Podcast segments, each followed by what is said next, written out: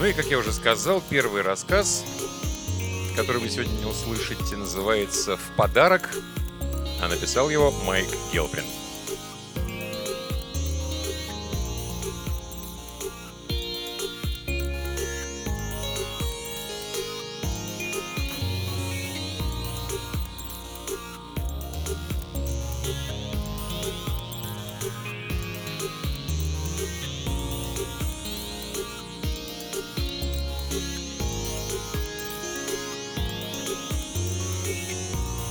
Радиотелефон забринчал, едва рассвело, но старый Эдуардо Суарес был уже на ногах. По крестьянской привычке вставал он затемно, так же, как старый Энрике Чавес, что держал ферму по ту сторону каньона, или Альфонсо Гарсия, которому стукнуло уже 90, но который каждое утро спускался в шахту первым. Сыновья и внуки Альфонса топали за ним вслед, по очереди склонялись, целовали тыльную сторону дряблой старческой ладони и один за другим ныряли в забой. На свет Божий Альфонсо вылезал, благословив последнего из них. Эдуардо окинул быстрым взглядом хлева на западном горизонте. Амбары на восточном, три дюжины беленых домиков с черепичными крышами, выстроившихся по краю каньона в два ряда — в них обитало его собственное семейство, но ни сыновья, ни внуки еще не проснулись. Лишь 15-летняя непоседа Марисабель уже пылила по проселку на северо-запад к птичникам. Старик невольно заулыбался. Старшая правнучка пошла в него. Легкая на ногу, скорая на руку, работящая. Соседские мучачос уже на нее заглядывались, а Пако Гарсия и Нандо Чавес недавно и вовсе подрались и разгвазили друг другу носы. Телефон продолжал дребезжать, и Эдуардо, спохватившись, потрусил к радиостанции. «Жив еще, старый хрен!» — осведомился телефон голосом Эда Краснова, некогда отчаянного дрычуна, выпивохи и бабника, а ныне почтенного главы семейства, одного из самых многочисленных на Одиссее.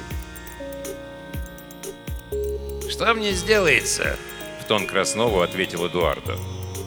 «Чего трезвонишь-то с позаранку, тезка?» Были Эдуардо с Эдуардом друзьями с того самого дня, как Одиссей спешно стартовал с Габийского космодрома, унося на борту четыре сотни первопроходцев. Молодых, сильных, рисковых, чикас и мучачес из добрых шести дюжин стран. «Не поверишь», — отозвался Эд. «Только что звонил Жан-Пьер из своей Бургундии. Так вот, у нас гость старина. Вернее, гость. Угадай, откуда?» «Делать мне нечего, только гадать», — проворчал Эдуарда.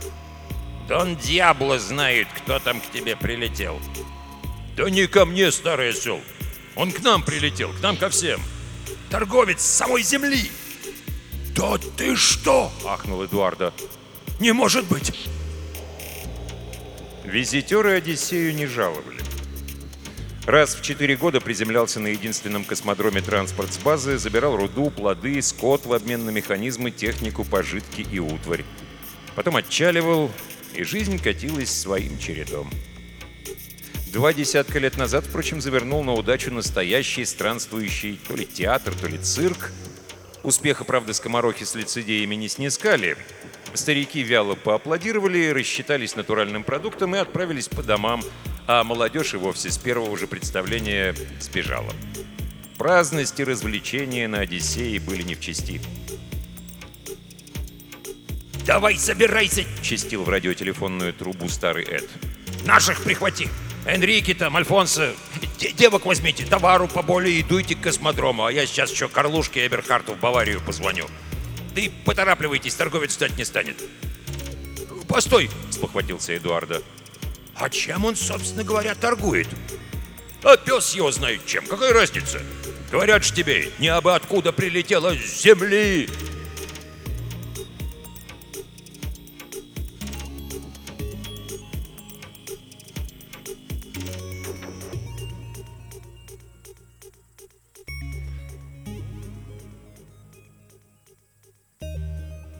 Глайдер забили товаром под завязку клетями с гусями и кроликами, мешками с огурцами, баклажанами и молодым картофелем, ящиками с персимонами, мандаринами и киви. всем тем, что плодородная земля малой планеты на самых затворках галактики щедро дарила возделывающим ее поселенцам. «Пряжу! Пряжу-то забыли, дедушка!» Хлопотала у люков румяная черноглазая Санчита, одна из младших внучек на выданье. «Эй, Карлита, Изабель, пряжу-то!» Да дьябла с ней, Ворчал из пилотской кабины Эдуарда. У землянина, небось, своей хватает. Поспешите, не опоздать бы. Глайдер оторвался от земли за три часа до полудня. Прошел над Андалузией, как называли свой надел испанские колонисты. Наискось пересек соседнюю Аризону, за ней Урал. Когда оба солнца сошлись в зените, позади остались Корнуолл, Бавария, Миядзаки, Санта-Катарина. На посадку у окраины космодрома зашли в час пополудни. Настоящее столпотворение. Недовольно бурчал старый Альфонсо, близоруко щурясь на снующих по космодрому поселенцев. Глядишь, ты темна провозимся. Эдуардо крякнул, спрыгнул из кабины на землю, эдак по-молодецки сиганул, знай, мол, наших, сдержал стон от подагрической боли в суставах и чинно двинулся к задравшему нос в небо торговому судну. Guten Tag, Пауль. How are you, Джек? Приветствовал он на ходу случившихся по пути стариков. Bonjour, Жан-Пьер. Так что же он привез? «Скоро узнаем!» Кивнул Жан-Пьер в сторону разбитого у трапа торговца сборного павильона из пластика.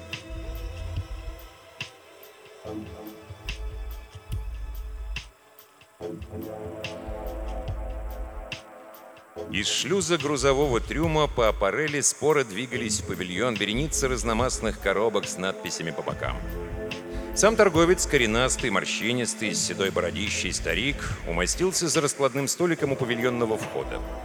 Нахмурившись, колдовал над электронной диковиной с цветастым экраном. Персоналка. Припомнил название диковины Эдуарда. Как же ее... э, планер, пломбир, планшет. Подсказал Альфонсо Гарсия, сохранивший вопреки возрасту юношескую память. Хорошая вещь. Так чем же он все торгует-то? Пытаясь протолкаться поближе, ворчал Эдуарда. Не пойму никак. Торговец оторвался от своей персоналки, окинул строгим взглядом окруживших его людей. Не толпитесь, почтенные. Сиплым надтреснутым голосом попросил он. На всех хватит. В очередь, стройтесь в очередь. Обслуживать буду по одному. Итак, Он выдержал паузу и продолжил торжественно. сувениры, почтеннейшие. Отличные сувениры с земли. Со всех частей света, со всех стран и городов мира. К вашим услугам. Толпа разом ахнула. «Вот это да!» Восхищенно прокричал Жан-Пьер Мартен на ухо глуховатому Иву Дюбуа. Сувениры! Память о родине! Память о доме! Что, правда? Подался к торговцу старый Джек Мюррей. С самой земли? А то! Торговец энергично тряхнул бородой. С нее, с матушки. Фирменные, какие хочешь. Ну, построились, что ли? Давай, подходи по одному. У Эдуарда Суареса от волнения вспотели ладони. На Одиссей грузили только самое необходимое, только то, без чего колонистам было не обойтись. Сувениром среди пожитков места не нашлось. И вот теперь... Эдуарду утер с глаз невольные стариковские слезы. Теперь... Карлита, Санчита, Изабель! Каркнул он. Тащите сюда товар, весь без остатка!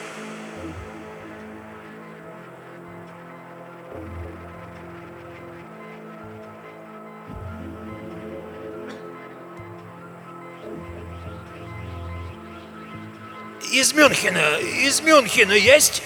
Навис над раскладным столиком плешивый, подслеповатый Карл Эберхард. Из Мюнхена. Сейчас. Узловатые пальцы торговца заплясали по клавиатуре планшета. Есть, конечно. Санта-Клаус фарфоровый, четыре экземпляра различной величины. Кружки глиняные с надписью «Шеллингштрассе» три штуки. Шляпы баварские фетровые. Макеты. Что за них хочешь? А что есть? Выбирай. Карл замахал руками, подзывая родню. Грета, Лисхен, давайте товар. Зерно имеется, отборное в мешках. Колбаса кровяная имеется, ливерная, домашняя. Пиво, яблоки, вчера только с дерева. Молоко, яйца, сколько тебе? Да черт с ним, бери все. Из Дрездена есть? Сменил Карла рябой веснушчатый Пауль Миллер. Есть, да? Да не важно, что именно. Беру. Марта, Эльза, товар. Из Вашингтона есть? Из Сан-Паулу. Из Пекина. Мельбурна. Токио. Касабланки. Давай. На базе обменяешь на деньги Линда, Джульетта, Мейлин, Мичико, Луиджина, Шарлотта. Тащите, тащите, тащите товар.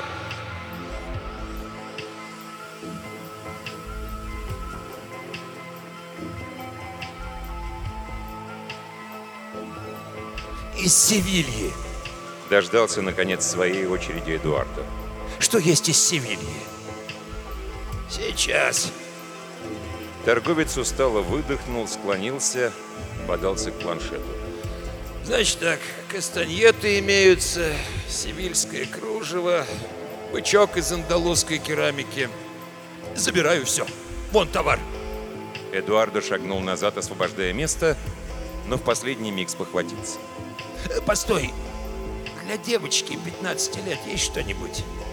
Что-нибудь особенное? Это правнучка моя старшая. Настоящая красавица андалузка. Торговец склонился к экрану. Могу предложить веер, к примеру. Тоже из Севильи. Отличный веерок расписной. Беру. Эдуардо довольно потер ладони. Спасибо тебе.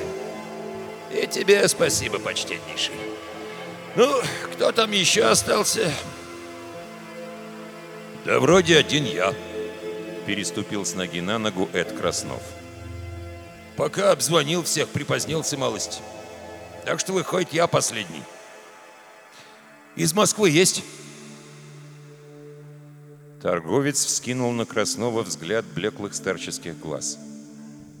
Откуда ты сказал, браток? Из Москвы. Торговец поднялся на ноги. Земляк, что ли? Неуверенно спросил он. Ну, Эдик Краснов Таганки. Торговец шагнул вперед. А я Петька Родионов с Печатников.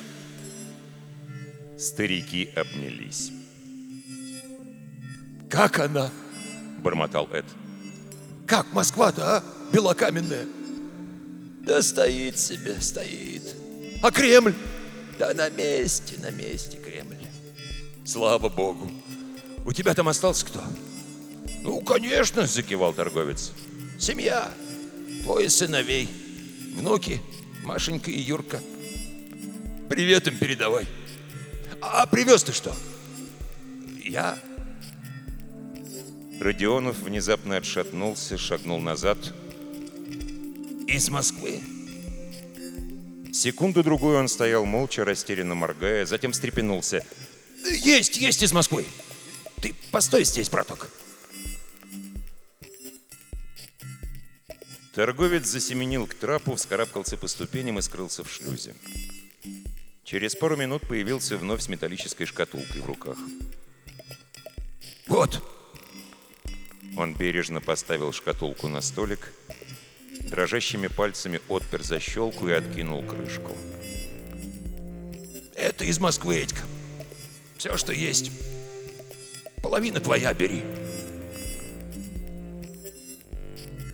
Эдуард Краснов, масластый, кряжистый, задубевший на солнце кожей, седой, как снег, с минуту безмолвно смотрел на шмат запекшейся аспидно-серой земли.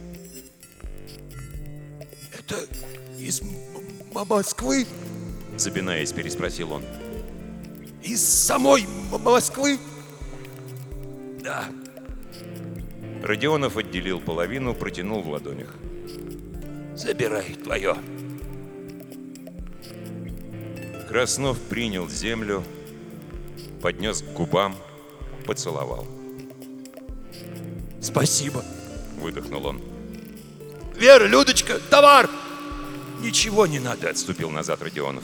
Так забирай. В подарок.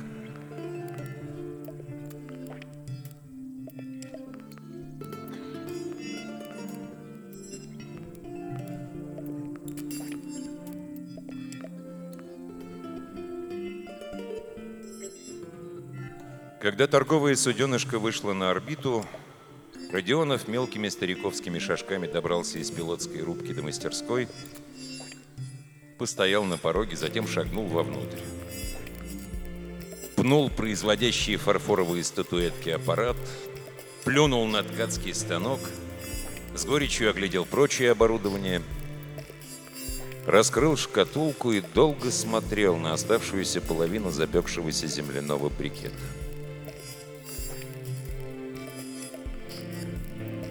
Он вспомнил, как накручивал по орбите витки, как глядел на заснятые бесчувственной аппаратурой развалины Лондона, на воронку, оставшуюся там, где раньше был Дрезден, на пепел от Барселоны, на спекшуюся лаву Нью-Йорка. Вспомнил, как спускался в посадочном модуле туда, где была Москва как, задыхаясь от слезных спазмов, вгрызался киркой в грунт, как... Где-то там истлели кости обоих его сыновей. Где-то там лежала еще зола, оставшаяся от Машеньки и Юрки.